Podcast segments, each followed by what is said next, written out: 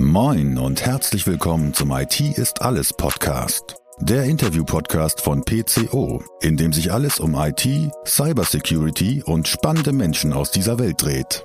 Eure Gastgeber sind Marcel Sievers und Julius Hölche. Viel Spaß! Hallo da draußen an den Empfangsgeräten. Hier spricht euer Julius. Wir haben wieder äh, eine Podcast-Folge für euch. Ich gucke gerade in zwei bezaubernde Gesichter, die direkt gelächelt haben, als es hier losging. Das freut mich natürlich riesig. Und einer dieser lächelnden Gesichter, der gerade mit mir in einem Raum sitzt, man hört es mir vielleicht ein bisschen an, ich bin seit heute verschnupft. Äh, Marcel zieht es trotzdem durch, er stellt sich der Gefahr der, der, der Infektion und äh, wir sind voll im Podcast-Game weiterhin drin. Marcel, schön, dass du da bist. Ja, danke, dass ich dann nächste Woche mich krank schreiben lassen darf. Wir, wir nehmen ja nur alle zwei Wochen auf, also passt eigentlich. Passt eigentlich, genau. Ach, ja, kriegen wir schon hin. Ich habe schon Schlimmeres mitbekommen bei dir, also von daher. Wir hatten mal eine äh, Folge, da war ich Corona infiziert. Ja, und ich glaube ich auch mal. Stimmt. Jemand später. Also wir haben uns das beide schon mal hin und her gegeben. Ist, ist auch überhaupt kein Problem. Von daher, aber ich fand es einfach wichtig. Wir haben jetzt Folge Nummer 75 heute. Oh. Ähm, das ist ja so ein oh. kleines Jubiläum. Du wolltest vorbereiten, was es für einen Hochzeitsbrauch ähm, dort gibt. Ich meine, du hast ja jetzt noch ein bisschen Zeit, das herauszufinden. Mach ich im Laufe der Folge, ja. Und ähm, ja, ich finde es spannend. Ne? Wir haben noch 25 to go bis zur 100. Und ähm, ich glaube, wir haben äh, heute auch einen netten Gast mitgebracht. Absolut. Äh, gute Überleitung. Äh, und damit begrüße ich dich, Alex, in unserer Runde. Schön, dass du da bist. Ja, schönen guten Morgen. Vielen Dank, dass ich dabei sein darf. Sehr schön. Alex, äh, hau doch mal raus. Der eine oder andere äh, wird dich wahrscheinlich nicht, wenn ich jetzt einfach sage Alex, äh, wird er nicht wissen, ah, das ist er. Aber ich kann ja schon mal so einen kleinen Spoiler äh, oder wie auch immer geben. Äh, der eine oder andere kennt dich vielleicht von unserem deutschen IT-Security-Kongress äh, und unserem IT-Startup, den wir, das wir immer dort küren. Vielleicht machen wir gleich auch noch mal ein bisschen Werbung für den Kongress, weil ich glaube, man kann sich schon wieder anmelden. Aber äh, anderes Thema. Kommen wir erstmal zu dir. Äh, wer bist du? Was machst du? Was zeichnet dich aus? Hol die Leute mal ab. Ja, hallo. Ich bin Alexander Eising. Ich bin Gründer, Geschäftsführer von Livello. Und genau, ich werde dieses Jahr 40 Jahre alt und wohne in Düsseldorf. Hier ist auch unsere Firma. Ähm, genau. Sehr schön. Alex, erzähl doch mal, äh, Livello hast du gerade schon mal ähm, so genannt. Was, was macht Livello? Ähm, ich denke mal, das ist so ein kleines Herzensprojekt von dir natürlich auch als, als Gründer ähm, bevor wir mal gleich dahin kommen, was du vorher so Schönes gemacht hast. Aber erzähl vielleicht noch mal zwei, drei Worte zu Livello für die, die es auf dem Kongress nicht mitbekommen haben. Absolut. Also Livello, wir sind ein, ein IoT-Startup und äh, spezialisiert auf den Bereich Food Tech. Wir haben ja 2000 was war das, 17 angefangen ähm, und haben ein Problem im Markt entdeckt und wir haben gesehen, dass über 80 Prozent, fast 90 Prozent aller Unternehmen in Europa eigentlich keine regelmäßige oder gesunde Verpflegungslösung bei der Arbeit haben. Und äh, mein mhm. Hintergrund, ich, ich habe schon mit zwölf Jahren mehr Programmierung angefangen, habe mit 16 Jahren meine erste Firma gegründet und immer eigentlich äh, Tech-Startups gegründet mit, mit Freunden zusammen und viel Softwareentwicklung gemacht habe auch einen zweiten Background noch im, im Food-Bereich ähm, und äh, deshalb habe ich halt, als ich zurück nach von Amerika zurück nach Deutschland gekommen bin, habe ich gesagt, kann doch nicht sein, dass es so wenig Angebote in Deutschland gibt und so wenig Möglichkeiten, sich bei der Arbeit einfach gesund und, und gut zu ernähren. Und ähm, habe dann praktisch meine Leidenschaft äh, für Technologie und, und Food zusammengesetzt und gesagt, okay, was kann man bauen mit den neuesten Technologien, um eigentlich an jedem Ort zu jeder Zeit eine, eine frische und gesunde Verpflegungslösung zu ermöglichen. Und ähm, das perfekte Basis, äh, die perfekte Basis für diese Verpflegungslösung ist tatsächlich äh, ein, ein Kühlschrank, ein smarter Fridge mit einer großen äh, Glasfront, dass man immer die ganzen Produkte sehen kann. Und den haben wir als Basis genommen und dann halt komplett umgebaut mit modernster Technologie, mit Bildschirm und Payment-Anbindung und Internet und allen Sensoren, die es gibt und, und auch mit AI im Hintergrund. Und das, äh, genau, das hat einige Jahre auch gedauert. Wir haben angefangen, ähm, die selbst aufzustellen. Unser, unser äh, Basisausgang war eigentlich, dass wir in ganz Deutschland frisches Essen in Unternehmen liefern und dort äh, auch die Supply Chain machen und die Verpflegung und das Essen und alles.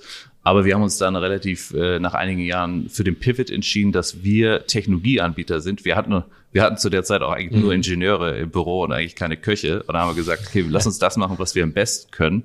Weil es gibt genug Unternehmen, die schon Food machen und es ist eigentlich viel besser, ähm, der Technology Enabler zu sein. Und die Unternehmen, die das am besten machen, Logistik, Food und, und Catering, ähm, dass wir halt einfach das beste System bieten, um anderen zu ermöglichen, ähm, ja, diese, diesen Verkaufsgerät äh, oder diese Verpflegungslösung anzubieten. Und genau so sind wir dann zu Pivot gekommen und heute verkaufen wir halt autonome Store-Lösungen und äh, kleine, wir nennen die auch Smart Kiosk. Das sind halt genau Schränke, die ähm, sich öffnen lassen, nachdem der Kunde halt sich authentifiziert hat, das heißt über Kreditkarte, Girokarte, Mitarbeiterkarte oder über, oder über App. Und wenn der Kunde sich einmal authentifiziert hat, öffnen sich die Türen. Der Kunde kann sich frei bedienen, kann sich rausnehmen, worauf er Lust hat. Alles, was rausgenommen wird, wird in Echtzeit angezeigt ähm, und mit, mit Preisen äh, und auch Kombi-Deals. Und äh, genau, kann der Kunde kann sich auch wieder Sachen zurückstellen. Und wenn die, wenn er geht und die Türen sich automatisch schließen, dann wird auch automatisch abgerechnet. Also es ist so eine Art ja autonome Store-Lösung, kann man sagen. Und wir bauen da halt ständig neue Lösungen, um halt da unseren Kundenanforderungen gerecht zu werden. Mhm. Jetzt hast du äh, gerade schon mal so gesagt, der, der erste Gedanke und der Start darin war, ähm, in, in die Unternehmen äh, diese Verpflegungsmöglichkeiten zu bringen. Ähm, heute steht ihr wahrscheinlich nicht nur in Unternehmen, sondern wahrscheinlich auch an ein paar öffentlichen Stellen, überall da, wo man mal Hunger kriegen kann und sich vielleicht gesund ernähren möchte, was ja in Deutschland auch nicht immer das Allerleichteste ist. An der Ladestation zum Beispiel. An der Ladestation oder beim Flughafen oder äh, weiß ich nicht, gibt es vielleicht auch so Autobahnen, ist ja auch immer so der, der, der Klassiker einer ungesunden Ernährung. also äh, wie sieht das da so aus? Wo habt ihr über hin entwickelt? Ja, also wir haben uns klar anfangs auf dieses Thema äh, Mitarbeiterverpflegung spezialisiert, weil da halt ein riesen Need und Demand ist und Unternehmen sind auch bereit, gutes Geld dafür zu zahlen, um ihre Mitarbeiter halt gut zu verpflegen und auch Incentives und Benefits zu bieten, ähm, die die Mitarbeiter auch ins Büro zu bringen. Mhm. Äh, wie eine gute Kaffeemaschine, glaube ich, gehört einfach in der Zukunft äh, ein guter Smart Fridge dazu mit einem vernünftigen Angebot. Und klar, jetzt über die letzten Jahre, vor allen Dingen nach Corona, haben wir eine riesen Nachfrage erlebt, ähm, auch aus dem Bereich Hotellerie. Immer mehr Restaurants mhm. gehen auch in das Business rein, ähm, Krankenhäuser, Hospitale, Universitäten, ähm, äh, sagen wir so, der öffentliche Bereich äh, hält sich, ist noch ein bisschen zurückhaltend. Also wir haben noch keine, kein Smart Fridge so an, an einer Bahnstation stehen. Aber das Konzept ist auch primär eigentlich für den Semi-Public-Bereich gedacht. Ähm, das heißt, dass das noch irgendwie innerhalb von vier Wänden ist ähm, jetzt nicht so komplett draußen den Wetterbedingungen ausgesetzt. Aber auch da für Tankstellen haben wir gerade einige Projekte, äh, vor allen Dingen dieses Thema mit EV Charger Stations. Das wird jetzt halt enormes Wachstum in den nächsten Jahren erleben. Und diese, ähm, ja, diese unbemannten Ladestationen, äh, wo die Leute auch lange warten, da muss einfach auch eine Verpflegungslösung hin oder eine Lösung, wo Leute sich die wichtigsten Sachen kaufen können. Ähm, ja. Und das muss halt äh, komplett ja kassiererlos passieren, halt ohne dass da Personal steht den ganzen Tag und wartet, äh, etwas verkaufen zu dürfen. Ja, also es ist äh, sehr spannend. Ich glaube, ähm, Marcel, du hast letztens auch mal an der einen Ladestation darüber geklagt. Ne? Also hätte dir auf jeden Fall, das hätte dir geholfen, aber äh, du hast auch darüber geklagt, dass man ab und zu ja auch wieder was wegbringen muss, wenn man was einnimmt. Ne? Das ja, gibt's auch nicht, aber das ist ein anderes Thema. Das wäre dann Smart Toilet, ja. Smart Toilet das, brauchen das wir fehlt auch. leider auch manchmal. Das ist, das ist halt ja, so das müssen wir noch entwickeln. Ja. Kommt direkt neben den Kühlschrank. Das, das ist halt genau. Das ist wirklich so ein Ding, ne? Es gibt dann teilweise, ich habe ja eure, ich habe so smarte Store-Konzepte ja auch schon gesehen, ähm, mal mehr, mal weniger smart, mal mit Bestellpanel und es ploppt vorne raus, ne? An, an so Ladestationen, aber ganz oft bist du da ja wirklich im, im Nirvana. Ich war jetzt letztens, habe ich irgendwo laden müssen, dann musstest du in ein Hotel, was irgendwie, weiß ich, 150 Meter zu Fuß ist, um da auf Toilette zu gehen. ist irgendwie auch komisch, weil das ganze Hotel, da waren 20 Leute am Laden, alle waren nur vom Laden in diesem Hotel, um auf Toilette zu gehen. Ansonsten war da nichts los. Ne? Also irgendwie so ganz seltsam und vielleicht mal äh, Businessmodell überdenken, ja, keine Zimmer mehr anbieten. Aber dafür kostet es keinen einen Euro wie bei Tank und Rast. das ist dann halt auch der Punkt. ja, sehr gut. Ähm, äh, nimm uns noch mal so ein bisschen mit. Wie kam dir die Idee damals? Ähm, Gab es so einen Moment X, wo du gesagt hast, jo, das ist das Produkt ähm, oder das will ich ähm, entwickeln, will ich auf den Markt bringen? Äh, Gab es so einen Moment X oder kam so eins zum anderen, wo du gesagt hast, ja, so ich bin im Food-Bereich unterwegs, ich habe Software Development, äh, habe ich Kenntnisse und äh, ich habe ab und zu auch mal Hunger und dann ist das so eins zu eins zum anderen gekommen oder wie sah es so aus? Ja, Ja, ja, also klar, die Geschichte geht viel länger noch zurück, äh, aber ich fange einfach mal an bei verschiedenen Stationen. Da war ich, zuletzt hatte ich dann in Berlin für Rocket Internet gearbeitet, dann war ich vier Jahre lang in New York, habe da für NBC Universal gearbeitet, bin dann, ähm, habe hab so eine Weltreise gemacht äh, und danach bin ich zurück nach Düsseldorf gekommen und da habe ich das dann erst so richtig wieder realisiert, wenn man halt das Angebot vergleicht mit, mit anderen Ländern und anderen Städten, dass wir da in Deutschland wirklich noch hinterher sind. Also wir sind, man kann eigentlich immer so den Wecker stellen, dass man so in Deutschland in vielen Bereichen halt fünf Jahre, zum Teil sogar zehn Jahre zurückliegt, ähm, was, was halt auch moderne Verpflegungskonzepte angeht oder To-Go-Essen. Und das war halt in der Zeit, da gab's halt die ersten Sandwiches in den Supermärkten, aber auch noch nicht so ein großes Angebot. Die Holländer waren uns da auch schon damals äh, weit voraus. Und also das Produktsortiment hat einerseits noch gefehlt, ähm, aber auf der anderen Seite hat auch einfach das System gefehlt. Und wenn man sich das anschaut, also aktuell gibt's eigentlich nur zwei Optionen Optionen. Du hast halt äh, ein Restaurant oder eine Kantine, was halt unfassbar hohe Kosten sind in OPEX und CAPEX mit, mit, mit Miete und dem ganzen Personal und das Equipment. Äh, das können sich halt die meisten, also die wenigsten leisten. Und dann hat man halt die Option für klassische Automaten. Und das Problem mit klassischen Automaten ist aber, die haben sich die letzten 70 Jahre eigentlich nicht groß verändert. Äh, die haben immer noch ihre Spiralen und da plumpst da immer noch vorne irgendein Produkt raus und man muss eigentlich ein Mechaniker sein, um so ein Ding zu bedienen oder halt die Produkte zu ändern oder die Fächer. Und ähm, es ist auch überhaupt nicht digital. Und es hat auch leider auch nicht mehr so den, den besten Ruf, so ein klassischer Automat. Und niemand möchte wirklich frische Salate oder hochwertiges Essen aus dem klassischen Automat kaufen. Da ist einfach, da fehlt so ein mhm. bisschen das Vertrauen. Äh, und wir haben auch gesagt, okay, wie können wir diese ganzen Probleme lösen und wie können wir das so einfach wie möglich von der Bedienung machen? Also nicht nur für den Kunden, dass der einfach die Tür öffnet, sich egal was rausnimmt, aber auch für den Befüller, dass der einfach schaut auf den Bildschirm, okay, was muss ich wohin stellen und ähm, dass er einfach die Sachen aufs Regal legen kann und auch innerhalb von wenigen Sekunden das Produkt wechseln kann, wenn er was anderes da verkaufen will.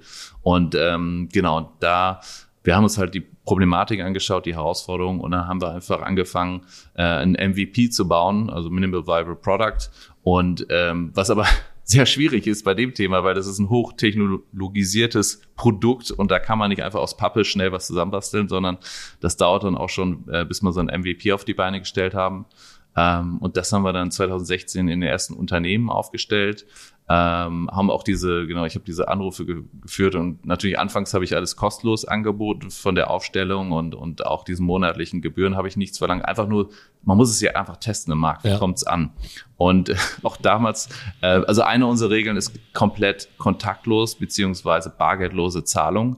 Das war damals, wollte auch keiner haben. Alle wollten noch mit Bargeld zahlen. Auch äh, dank Corona ist ja wirklich erst dieser, mhm. dieser mentale Change gekommen. Also vor Corona waren es so, 80 Prozent der Leute haben gesagt, ich will unbedingt unbedingt mit Bargeld zahlen. Heute ist es andersrum. Da wollen 80 Prozent der Leute sagen, ich zahle gerne kontaktlos.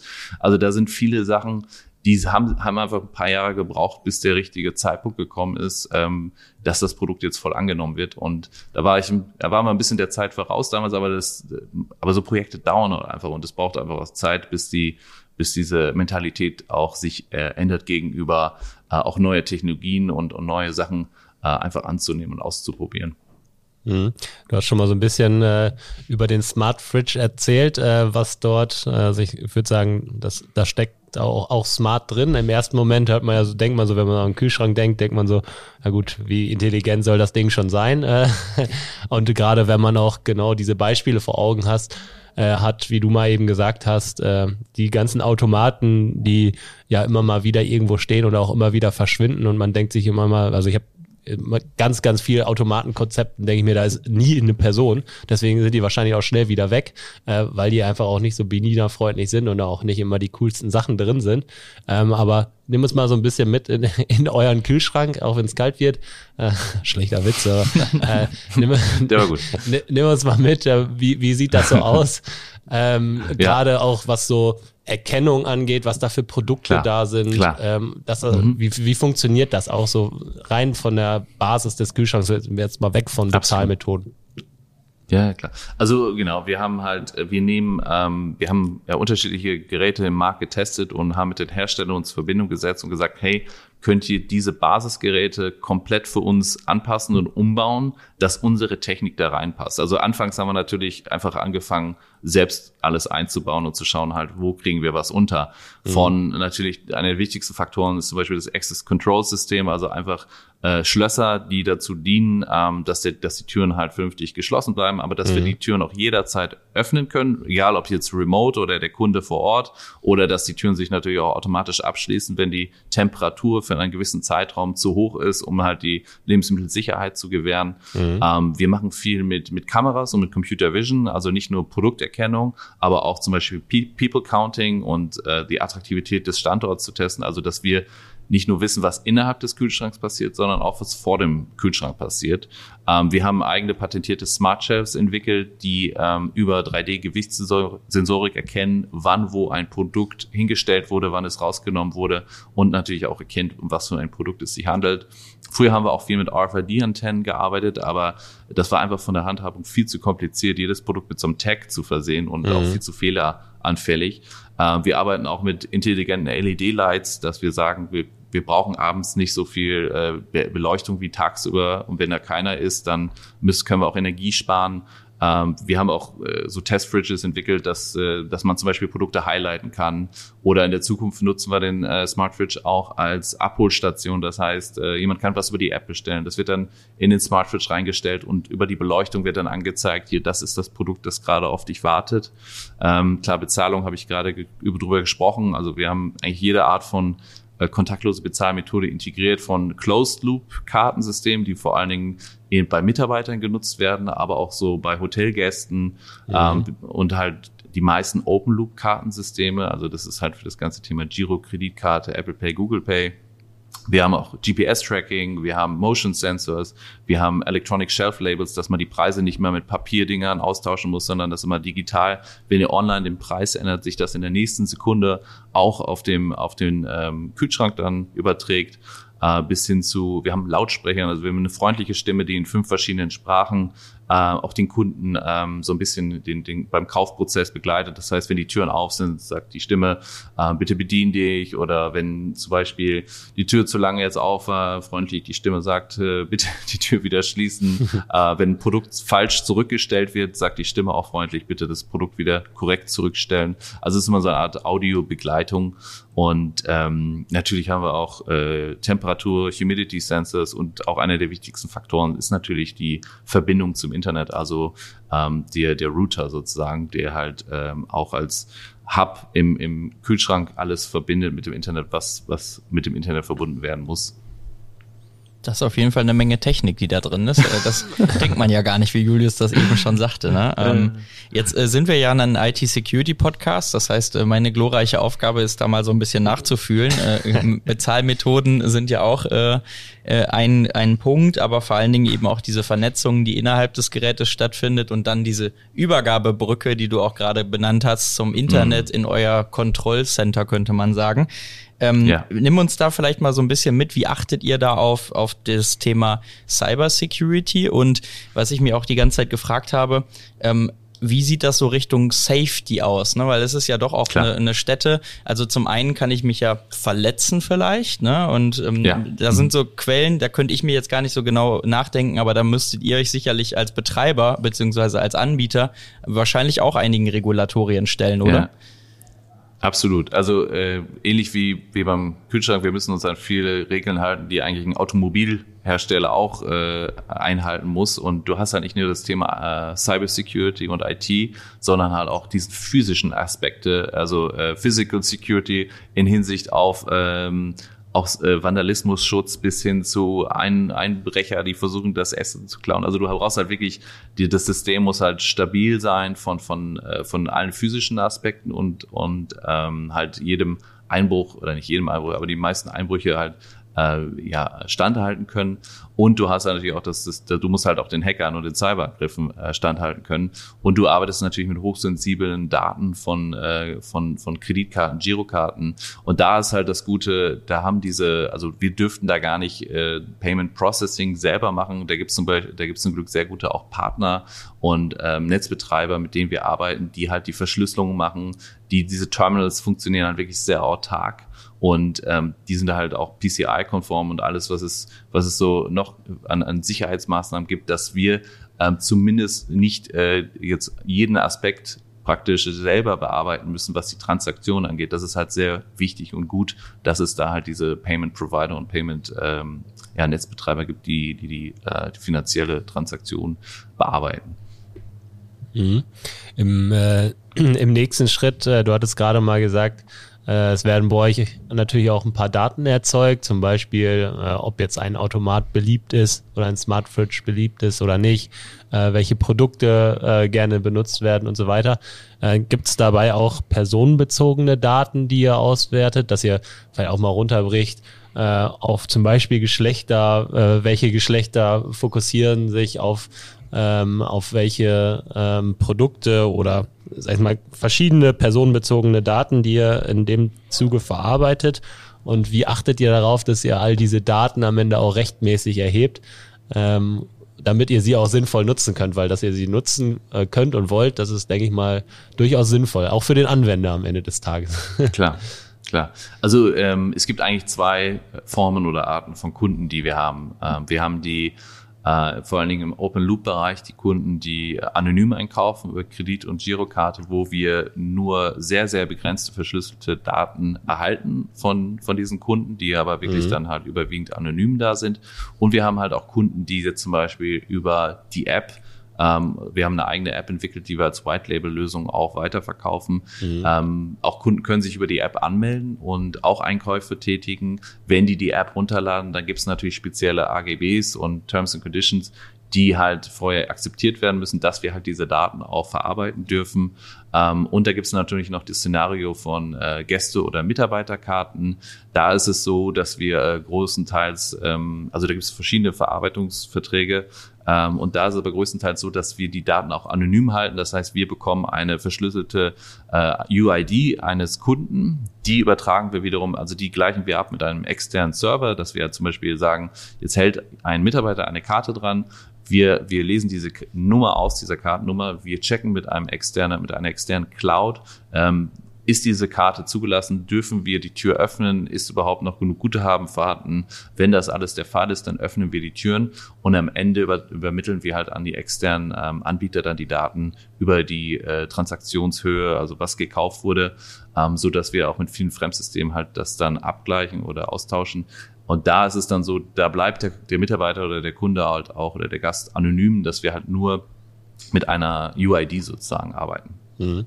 Das ist, glaube ich, auch sehr spannend und das sorgt natürlich auch für Vertrauen in so einen, so einen Automaten, weil ähm, man sieht das ja immer wieder und äh, man fragt sich das natürlich auch immer wieder, inwiefern, inwiefern die Identität von einem selber natürlich auch ganz, ganz viel verbreitet wird dadurch, dass man mittlerweile so ein digitales Leben führt und das kommt ja, wie gesagt, auch einem Endbenutzer äh, zugute, dass wir so ein digitales Leben führen. Aber man fragt sich natürlich dann immer wieder, äh, wofür werden meine Daten verwendet und welche Daten werden erhoben. Und deswegen ist es, glaube ich, schon mal sehr positiv, dass man äh, gerade, wenn man in diesem Kontext ist, dass man äh, das in diesen Standorten hat, die jetzt äh, öffentlich sind oder halb öffentlich sind, ähm, dass man da nicht äh, auf diese Datenerhebung äh, ganz groß schaut, sondern eher da, wo man vielleicht in einem, in einem Kontext ist, ähm, wo, unter, wo, wo Personen dafür eingewilligt haben, ne? zum Beispiel über die App oder äh, gegebenenfalls auch, wo dann eine Pseudonymisierung stattfindet. Ne? Also finde ich, finde ich sehr ja. sinnvoll und das fördert wahrscheinlich auch das, das Vertrauen eure, in euer Produkt. Ich weiß nicht, ob ihr da ähm, mal auch so, so Umfragen in Richtung eurer Nutzer gemacht haben, ob, äh, ob es da vielleicht auch irgendwelche kritischen Stimmen mal gab. Ja, ja, absolut. Also vor allen Dingen auch das Thema, was sehr schwierig ist, auch ähm, aktuell noch in Testphasen und wir haben es jetzt auch noch nicht ausgerollt, ist das Thema halt, wir arbeiten auch mit Kameras, die ähm, zählen, mhm. wie viele Leute am Kühlschrank vorbeilaufen, wie viele Leute davon stehen bleiben, zum Kühlschrank hingehen, mhm. äh, wie viel, wie, wie die Verweildauer ist, äh, das Geschlecht, das Alter. Ähm, das sind halt also alles noch Sachen in der Testphase und wir haben es halt geschafft, ähm, oder das heißt geschafft, aber die, die, die Kamera ist in dem Sinne keine richtige Kamera, weil die nimmt kein Audio und kein Video auf. Die Daten werden nur in dem äh, Machine Learning Modell verarbeitet und werden halt keine zu keinem Zeitpunkt gespeichert. Äh, es werden halt nur diese anonymen Daten mhm. äh, aufge aufgenommen, der Cloud übermittelt, äh, wie gesagt, keine personenbezogene Daten und es ist unmöglich, dieses Video anzuschauen, also irgendwie aufzuzeichnen, anzuschauen oder Audio zu hören. Also es entsteht eigentlich kein keine, ähm, ja, sagen wir mal, gespeicherte Audio- oder Videodatei, die man irgendwie von einem Mensch, äh, dass ein Mensch die sehen kann. Und das ist halt, das sind so die Grundkriterien, wenn man so welche aufzu, wenn man so eine Kamera verwendet, dass man die überhaupt verwenden darf, ohne dass es jetzt, ähm, also dass es jetzt ein Bereich ist, der nicht, äh, ja, überall gekennzeichnet werden muss mit videoüberwachter Bereich, weil man muss auch einfach sagen, das würde auch viele Kunden einfach abhalten, einzukaufen, ja. wenn die wissen, oder wenn die denken, dass sie beobachtet werden. Das ist halt äh, vor allen Dingen in Deutschland ein No-Go. Ja, ja, würde ich auch absolut sagen. Und wir kennen ja genug äh, Szenarien, äh, sag ich mal, rund um Datenschutzverstöße irgendwo, die irgendwo in den äh, Schaufenstern Kamera nach draußen auf die Straße hängen oder wenn man mal auf, äh, weiß ich, Schodern guckt oder so, was ist da, wo man überall Kameras mhm. findet, wo man so in öffentliche Bereiche reingucken kann. Äh, ich glaube, die Headline wollt ihr nicht. Nein. Also es, ist, es gibt ja nochmal Unterschiede. Man hat halt ähm, die Bereiche, wo, wo der, äh, der Operator Hausrecht hat. Das heißt, mhm. äh, so im Supermarkt oder ähnliches, da gibt's halt überall Kameras. Und das ja. äh, muss auch gekennzeichnet sein. Aber dann, wenn man von Bereichen redet, wie in Krankenhäusern oder in Unternehmen, in den Mitarbeiterpausenbereichen, das ist halt ganz klar, da darf man keine Aufzeichnung machen. Ja. Und ähm, da gibt's halt, wie gesagt, diese unterschiedlichen Szenarien. Auch im öffentlichen Bereichen äh, darf man das eigentlich nicht. Und daher, ähm, genau, also auch wenn jetzt zum Beispiel so ein Kunde sich entscheidet, er möchte jetzt einen Smart Store irgendwo eröffnen, ähm, der Kunde oder der Operator möchte gerne zusätzlich noch Sicherheitskameras haben. Und das muss der Kunde natürlich dann halt selbstständig ähm, auch ja, herausfinden, ob das, ob er das darf oder nicht und ob das halt, ob er Haus, Hausrecht hat oder nicht, darf er in dem Bereich filmen, wie weit äh, scheint oder guckt die Kamera nach außen, äh, muss halt natürlich ein sehr beschränkter Bereich sein, wo die Kamera etwas filmt. Mhm.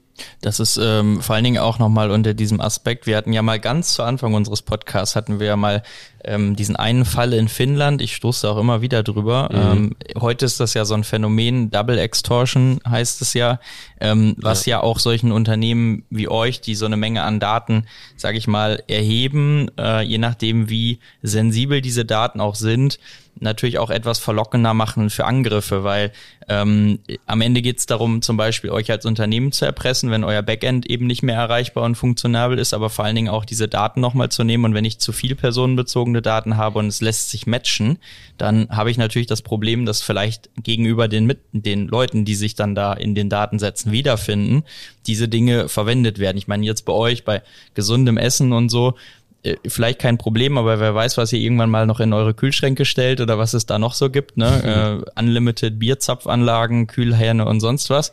Ähm, das sind so Dinge, da will dann vielleicht niemand in den Daten auftauchen und sagen, er hat ein Dauerabonnement für, keine Ahnung, eine große Brauereikette und äh, trinkt jeden Tag vier Liter Bier. Äh, und äh, von daher ähm, ist das ja auch nochmal so ein wichtiger Aspekt, das auch mitzubedenken, welcher Gefahrenlage bin ich auch ausgesetzt, gerade unter diesem neuen Businessmodell äh, und bin ich da eben eher Empfänger für oder habe ich die Daten entsprechend anonymisiert, kann aber trotzdem den Nutzen rausziehen und biete den Angreifern da keine Bedrohungsfläche sozusagen. Ja, absolut. Das ist ein ja, essentielles, ganz wichtiges Thema. Und ähm, ja, wir versuchen eigentlich immer zu vermeiden, dass wir irgendwo selbst die Daten bei uns haben, die personenbezogene Daten. Wir wollen das halt lieber, dass der, dass der Partner oder der Kunde das, äh, also der Operator das bei sich halt.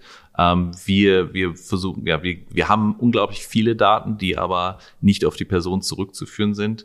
Und ähm, ja, und ja, wir, wir arbeiten halt primär auch mit einer Cloud-Only-Lösung. Eigentlich, wir haben bei uns lokal nichts gespeichert. Wir haben, wir sind komplett serverless. Das heißt, wir arbeiten mit den großen Anbietern, wo wir auch wissen, dass die halt die höchsten Sicherheitseinstellungen oder Sicherheitsmaßnahmen treffen. Ähm, da versuchen wir halt, dass wir halt, wir wissen auch, wir sind Startup, wir können gar nicht eine Serverstruktur hier aufstellen, die diese Sicherheitsstandards erfüllen kann. Darum arbeiten wir halt komplett ähm, mit, mit ja, den verschiedenen Cloud-Anbietern. Ähm, ich habe mal auf eurer Homepage gesehen, dass ihr äh, auch ganz coole Dashboards entwickelt, äh, worüber man ja dann auch äh, zum Beispiel so diese Kommandozentrale hat ähm, und darauf achten kann, äh, inwiefern ist der Kühlschrank gefüllt, welche Produkte laufen gut, was gibt's für Preise und so weiter, wo man halt wirklich alle Konfigurationen so als, als Operator auch vornehmen kann und auch Auswertung selber für sich äh, finden kann. Ähm, wie können wir uns ähm, sage ich jetzt mal, das auch vorstellen, was sich daraus an positiven Effekten ableiten lässt? Also ich hatte so direkt so den Gedanken, Nachhaltigkeit und Ressourcenschonung. Du hast schon mal gesagt, ganz am Anfang, ihr wollt auch gar nicht immer das liefern, was da drin ist. Das ist ja auch ein Nachhaltigkeitsaspekt irgendwo, weil dann kann das derjenige machen, der den Kühlschrank selber aufbaut ähm, und äh, vielleicht auch auf regionale Produkte dann setzen, bevor ihr das für alle liefert, so ungefähr. Ähm, aber ich denke mal auch, dass äh, das Thema rund um diesen Dashboards hat auch einen Nachhaltigkeitsaspekt, aber vielleicht auch noch weitere positive Effekte. Absolut. Also genau, das ist ja, der Smart Fridge ist ja ein cooles Konzept, aber was halt, was ihn halt wirklich wertvoll und nutz, nützlich macht, ist halt das Thema, ähm, wie man die Operations damit auch automatisieren kann. Also nicht nur, dass der Kunde da äh, automatisch oder auto, autonom einkaufen kann, sondern dass alles, was passiert, auch im, im Hintergrund einfach zu managen ist. Das heißt, wie du schon gesagt hast, also man hat halt Live Inventory, man sieht halt immer, was wo gerade aufgefüllt wird, welche Produkte zunichte gehen. Ähm, wir, wir arbeiten mit Demand Forecasting, das heißt, der, der Kunde bekommt halt auch ähm, eine, eine Vorschau, was in den nächsten Tagen, in den nächsten Wochen oder Monaten mit welcher Wahrscheinlichkeit gekauft wird, um halt sicherzustellen, dass die richtigen Produkte zum richtigen Zeitpunkt wieder ähm, ja, aufgefüllt werden. Äh, wir arbeiten auch mit Predictive Maintenance, das heißt, wir kontrollieren auch die Werte des Kühlschranks, das heißt, alle Sensoren, ob jetzt irgendwas mit der Tür nicht stimmt, mit der Temperatur, ob wieder das Lüftungsgitter mal wieder gereinigt werden soll, um eine bessere Lüftung zu garantieren. Das sind auch alles Werte, die wir analysieren und dann auch Empfehlungen geben, ähm, was der Operator dann wieder machen sollte, äh, bis hin zur Supply Chain, dass halt die richtigen Produkte wieder zum richtigen Zeitpunkt ja nachbestellt oder äh, erzeugt werden um diese auch dann äh, rechtzeitig vorrätig zu haben. Ähm, und wir haben natürlich auch äh, Shelf-Life-Tracking, das heißt, sobald ein Produkt in den Kühlschrank reingestellt wird, wir haben bei uns, also jedes Produkt hat einen Digital Twin und wir sehen halt für dieses Produkt, das hat eine Haltbarkeit von, ähm, dass wir dann halt auch sagen können, wann ein Produkt in welchem Kühlschrank abläuft und vorher einen Reminder rausschicken und auch die Option bieten, wenn jetzt abgelaufene Produkte im Kühlschrank vorhanden sind, kann der, der Betreiber halt auch äh, remote das ganze System abschließen, wenn irgendein Risiko besteht. Mhm. Hört sich auf jeden Fall sehr gut an.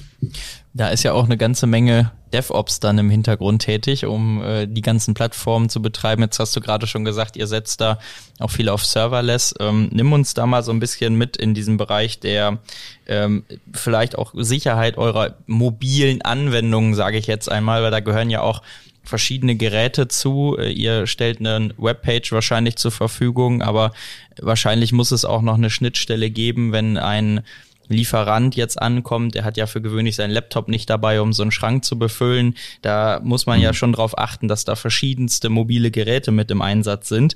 Ähm, ja, nimm uns da mal gerne so ein bisschen mit in einem Punkto IT-Sicherheit und vielleicht auch nochmal, ähm, wie ihr das intern organisiert, ähm, dass eure Lösung auch, ich sag mal, den Standards entspricht. Ich meine, Pentest hatten wir jetzt hier schon sehr, sehr häufig bei uns im, im Podcast, ähm, aber ob ihr da, ich sag mal, auch für euch mal so eine so einen Weg entwickelt hat, der in den Prozess mit eingreift, dass ihr auch immer sicherstellt, dass gerade das, was ihr den Kunden ja als Mehrwert liefert und als Service verkauft, auch immer up-to-date ist. Ja, klar. Also wir haben eigentlich zwei, zwei Layers in der Software. Klar, das alles, was äh, on the edge läuft und, und ähm, im, im Betrieb auf, dem, auf der Hardware und natürlich das, was online äh, passiert und in der Cloud. Und für die Cloud-Lösung haben wir natürlich eine Software-as-a-Service-Lösung, die wir Mission Control nennen, äh, was du auch gerade schon, wo wir gerade schon gesprochen haben, wo der Kunde halt, egal jetzt ob vom Laptop oder vom Handy oder vom iPad, äh, halt äh, alle, alle halt Operations im, im Überblick hat. Ähm, er kann damit natürlich auch Produkte einstellen oder die Kühlschrankkonfiguration ändern oder die Preise an, anpassen. Das wird dann halt alles über die Cloud halt an den, an den Kühlschrank übermittelt.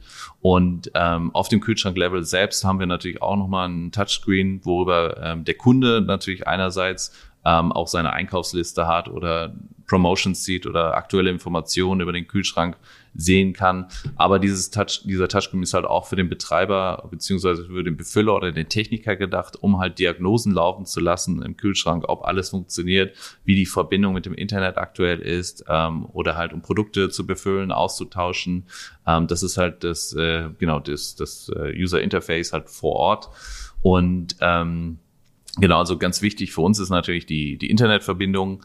Ähm, wir bieten, ähm, also es gibt halt klar die drei äh, Möglichkeiten. Ähm, einerseits äh, WLAN, LAN und, IO, und unsere eigenen IoT-SIM-Karten.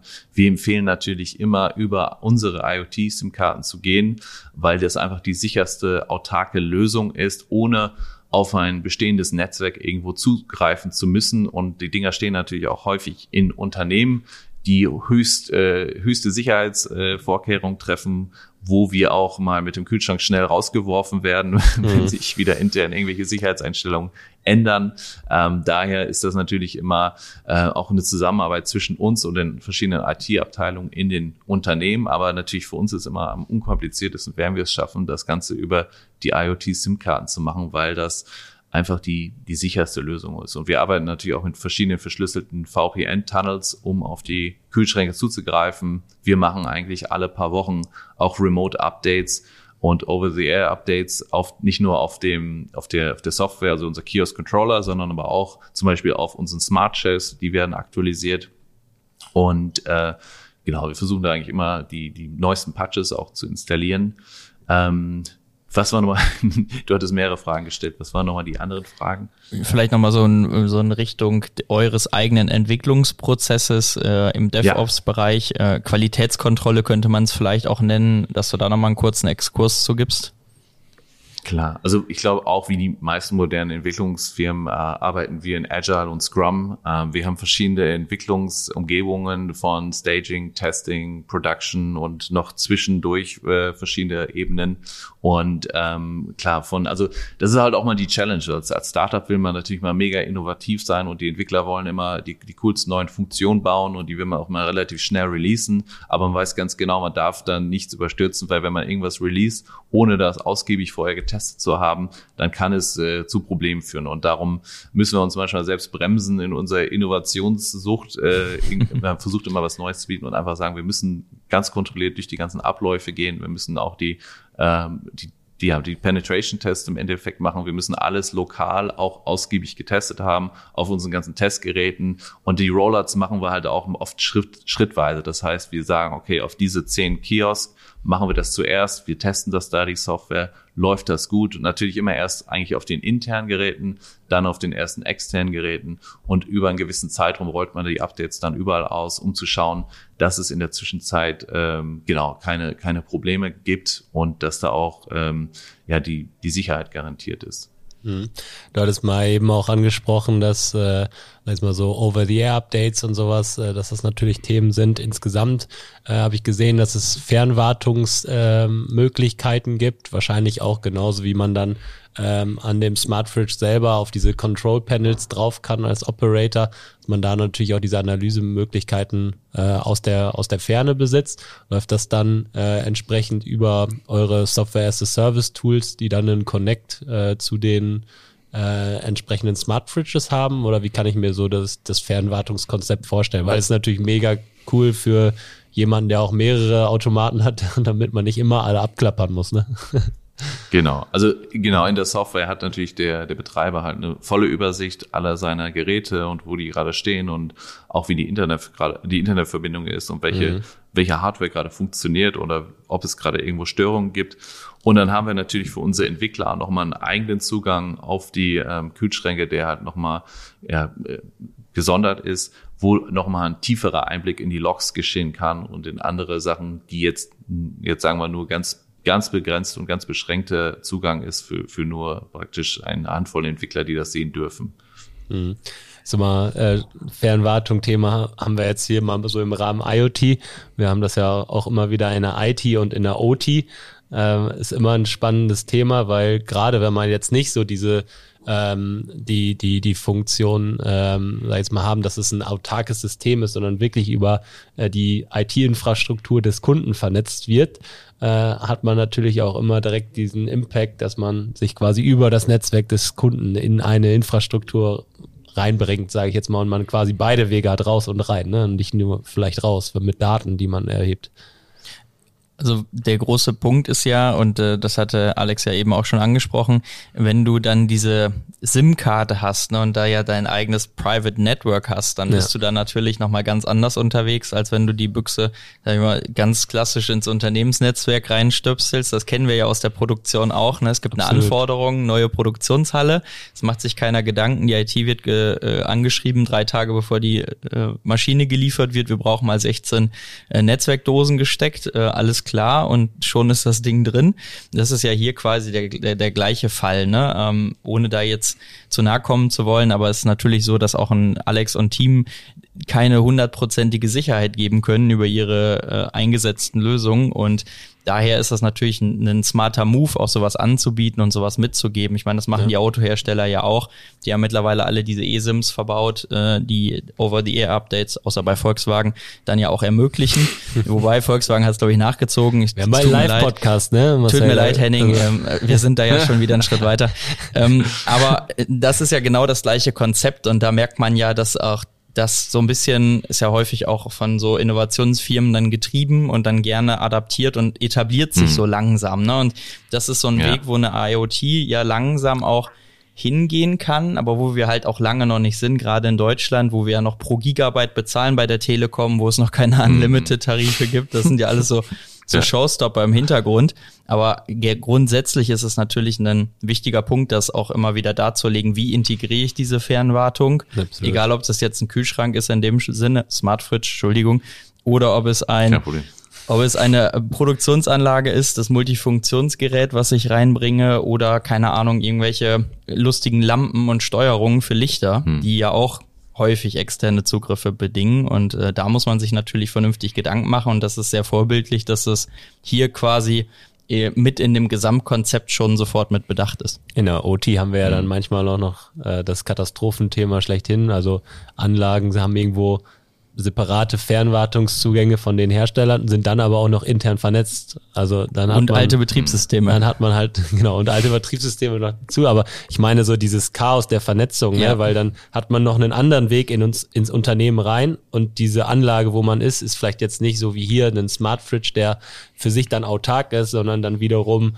äh, weiter ins Unternehmen bis in die IT vernetzt ist, äh, potenziell. Ne? Das mhm. ist ja diese Gefahrenpotenziale, die es so klassisch auch in Produktionsunternehmen gibt. Das habt ihr jetzt nicht, weil ihr könnt, sag ich mal, euer Kühlschrank, sobald er mit der Smart SIM ausgestattet ist, kann er erstmal äh, autark arbeiten und muss jetzt nicht noch irgendwie ein Beinchen ins Netzwerk trotzdem haben. Ne? Und das ist, aber es ist trotzdem spannend, so diese, diese Fernwartungslösungen, äh, äh, die, die werden immer mehr und macht ja auch absolut Sinn, äh, weil es einfach auch irgendwo da ressourcenschonend ist ähm, und ähm, man muss sie sinnvoll konzipieren und äh, das, das sieht man bei euch ja definitiv.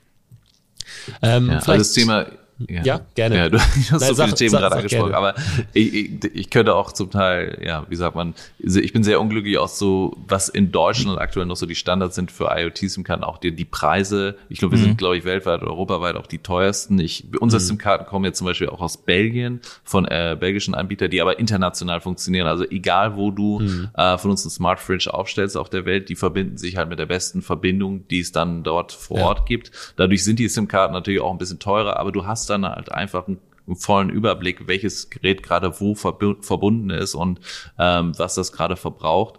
Das ist natürlich, da, da brauchst du halt vernünftige Karten. Aber das, das Ganze ist natürlich einfach noch teuer. Also es dauert noch ein paar Jährchen, bis, bis die Preise auch runtergehen. Aber dann kann man noch mehr Sicherheit garantieren, wenn die Preise auch besser werden. Und wir haben klar viele Kunden, die sagen auch, ich möchte das unbedingt mit dem LAN oder WLAN verbunden haben, ähm, einfach um ein paar Euro zu sparen oder weil äh, oder da auch vielleicht auch keine Verbindung zum, zum Internet besteht. Und da haben wir natürlich auch Best Practices zu sagen, okay, ähm, wie man das jetzt am besten vor Ort einrichten sollte mit der IT zusammen, dass das möglichst sicher ist, das ist, da hat man natürlich Riesenunterschied. Wir arbeiten mit kleinen Gastronomen und Hotelbetreibern zusammen und zum Teil mit Riesenkonzernen. Man sieht da halt einfach die, die Welten ähm, an, an Unterschieden, wie die internen Sicherheitsinfrastruktur äh, aufgebaut ist, wie streng manche sind oder wie andere gar keine Sicherheitseinstellung haben.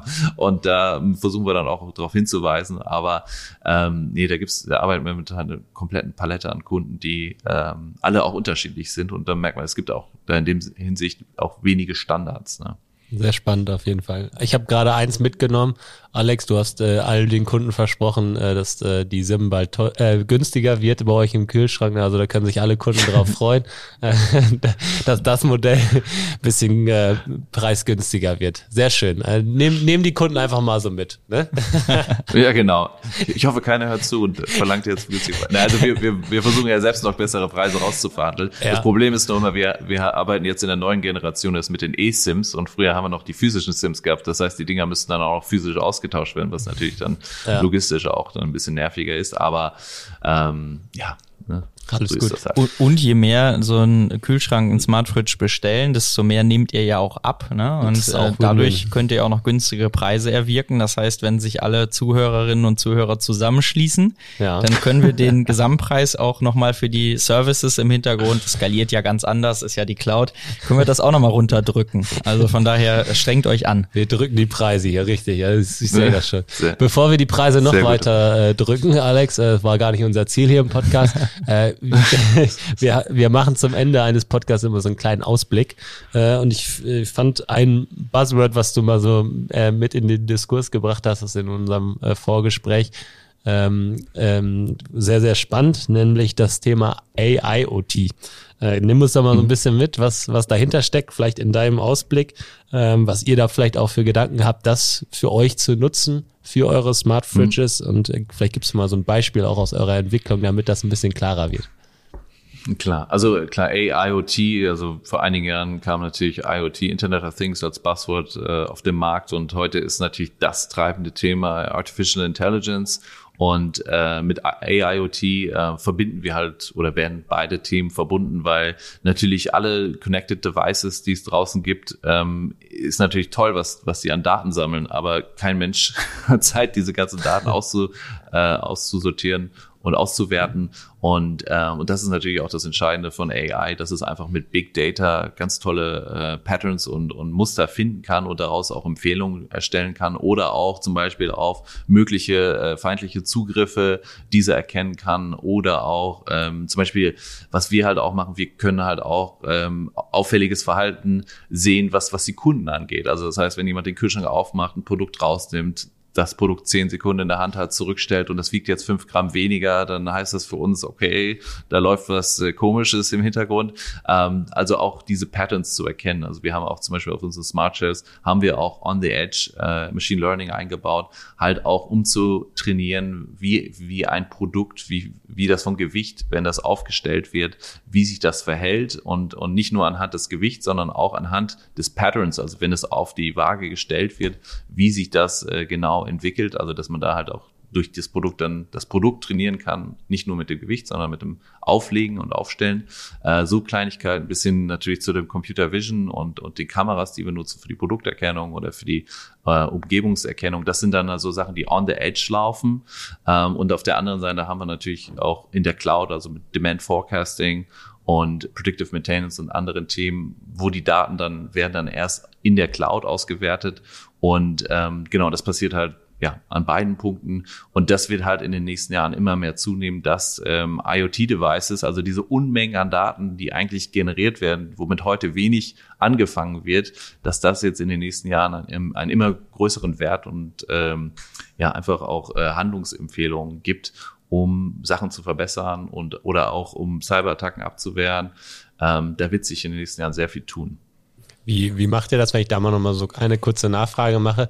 Kann ich mir so ein, kann ich mir so ein Labor vorstellen, wenn du, wenn du so sagst, wir müssen das auch so ein bisschen trainieren, ne? Und auch zu gucken, ob das da natürlich auch richtig trainiert ist. Dass ich mir so ein Labor vorstelle, so ihr nehmt mal so ein bisschen Kleinigkeit, irgendwie, was auch immer es für ein Essen sein mag, äh, einen Löffel raus aus dem Joghurt oder mal also eine Scheibe Käse runter vom Sandwich, äh, was verpackt ist und packt es wieder rein und guckt, ob was bemerkt wurde. Äh, Gibt es da auch so, ja. so richtige Laborversuche dann?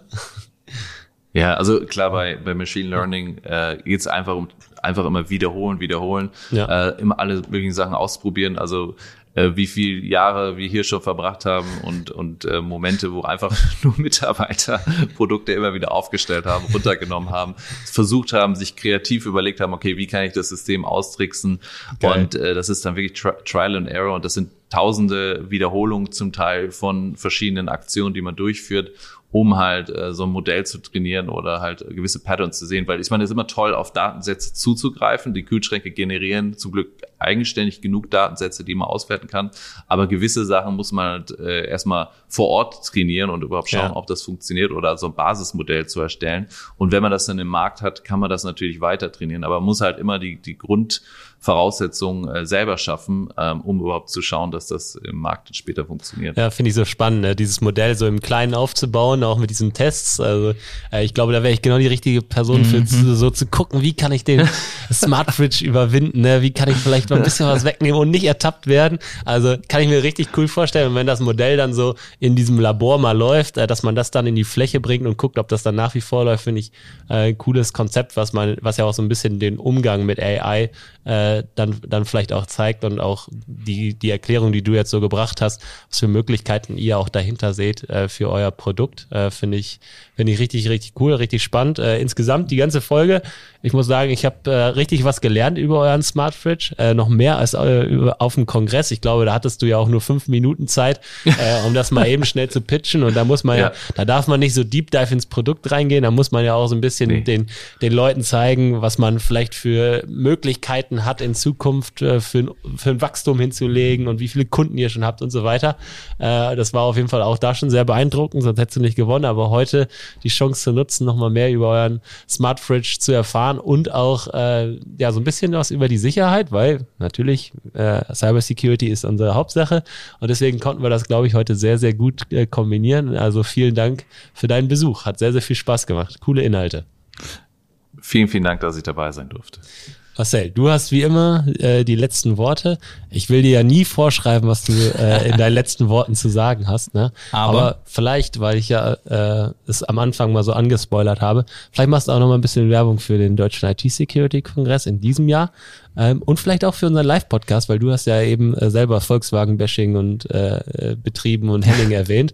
Also äh, nimm die Sachen doch vielleicht auch nochmal mit. Äh, auch wenn ich es dir natürlich nicht vorschreiben will. Das würde okay. ich nie tun. Aber mach's bitte. Ja, und was, was ist mit äh, der ähm, 75 und der Hochzeit? Ne? Hast du dich jetzt wieder nicht drum gekümmert? Ne? Ich, das Gespräch war so fesselnd mit, ja. mit Alexander, dass ich äh, tatsächlich das komplett vergessen habe.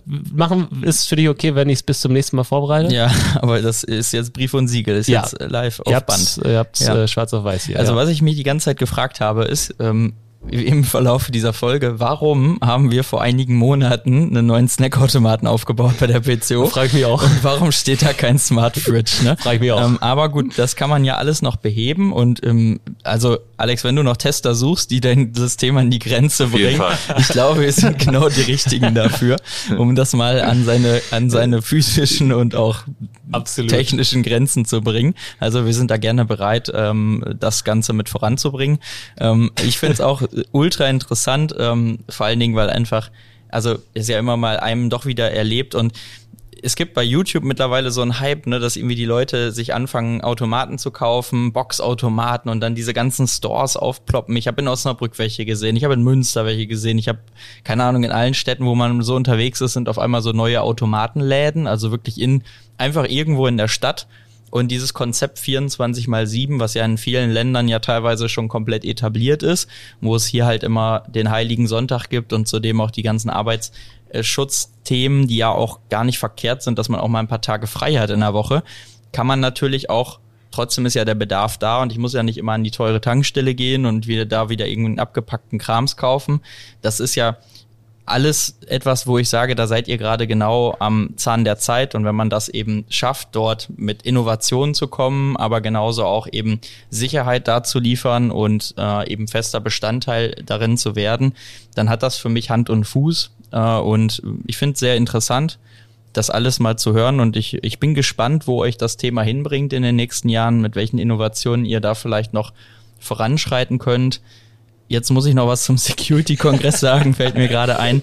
26.09. habe ich heute gelernt. Ist unser Security-Kongress. Ihr seid ja, ähm, ich glaube, ihr seid da, ne, ähm, Alex? Wir sind, wir sind, wir haben einen Stand sogar. Wir werden genau. da sein. Ihr habt einen Stand da. Ihr bringt, ihr bringt drei Kühlschränke mit. Vielleicht kriegen wir das ja als Ja. Challenge hin. Freibier. Wir kriegen das ja als Challenge hin, dass wir unsere Kunden und Partner denen mal versuchen, Das auszutricksen. das auszutricksen. Das wäre doch zu mal, cracken. das wäre doch mal ein Dann Top. werde ich noch so einen kleinen Elektroschocker anbringen. Jedes Ja. Mal, wenn jemand was- versucht, dann gibt's einen kleinen Schlag. Immer wenn es fehl läuft. Wenn das System es erkennt, dann gibt's einen Schlag. Das ist ich super. sehr gut. Und ähm, meldet euch gerne an, wenn ihr den Smart Fridge dann live sehen möchtet. Ich gehe jetzt einfach mal davon aus, dass wir den da hinbekommen. Ähm, Machen dann, wir einfach. Ja. Dann haben wir noch ein Podcast-Event, Live-Podcast-Event. Na, jetzt machen wir ein bisschen die Werbetrommel. Ich weiß das Datum nicht, Julius. Ich auch nicht. Ich Bringen auch wir nicht. auch zum nächsten Mal mit. Bringen wir auch zum nächsten Mal mit. Da kann Volkswagen dann Stellung zu nehmen, wie Und das mit den. Over-the-Air-Updates mittlerweile läuft, ähm, weil viele Leute haben sich zu Recht gefragt, wie kann der größte Automobilhersteller der Welt es nicht hinbekommen, Over-the-Air-Updates zu publishen. Da haben wir uns auch kritisch hinterhergehangen und für euch ähm, Eine Lösung. investigative Recherche betrieben und kleiner Spoiler, es scheint jetzt wohl zu funktionieren. Und äh, der Henning von Volkswagen ähm, wird uns da wohl einige interessante Informationen geben und das erste Mal auch mit einer Live-Audienz bei uns in Osnabrück. es sind wenige mich. Plätze verfügbar, ähm, aber wer Bock und Interesse hat, das Ganze mal live zu verfolgen, sollte einfach mal auf unseren Eventseiten vorbeischauen. Gut, ähm, Jetzt. jetzt bin ich auch durch mit, meinen, mit meinem Prosa am Ende. Ihr könnt also eigentlich auch die letzten drei Minuten einfach überspringen, wenn ihr keinen Bock auf Werbung habt. Ähm, ja, danke, dass du da warst, Alex. Ähm, war sehr spannende Einsicht, hatte ich schon gesagt. Ähm, ich freue mich, dich dann demnächst wieder sehen zu dürfen und vielleicht auch mal irgendwo an irgendeiner äh, Ladesäule dieser Welt mal auf äh, einen eurer Smart Fridges zu stoßen. Ich werde dann direkt mal berichten, wenn mir das passiert. Dann brauchst du nur noch die Toilette. Dann brauche ich nur noch die Toilette, die Smart Toilet, die machen wir dann danach. Und äh, damit würde ich sagen, vielen lieben Dank und ihr dürft die Empfangsgeräte jetzt abschalten. Macht's gut. Vielen Dank. Bis dann. Tschüss. Das war der IT ist alles Podcast mit Marcel Sievers und Julius Hölche. Vielen Dank fürs Zuhören. Präsentiert wird der Podcast von der PCO. Die Vermarktung übernehmen Ulf Masseling und Jana Plogmann. Der Schnitt kommt von René von der Haar und die Musik wird produziert von Markus Nögel. Bis zum nächsten Mal.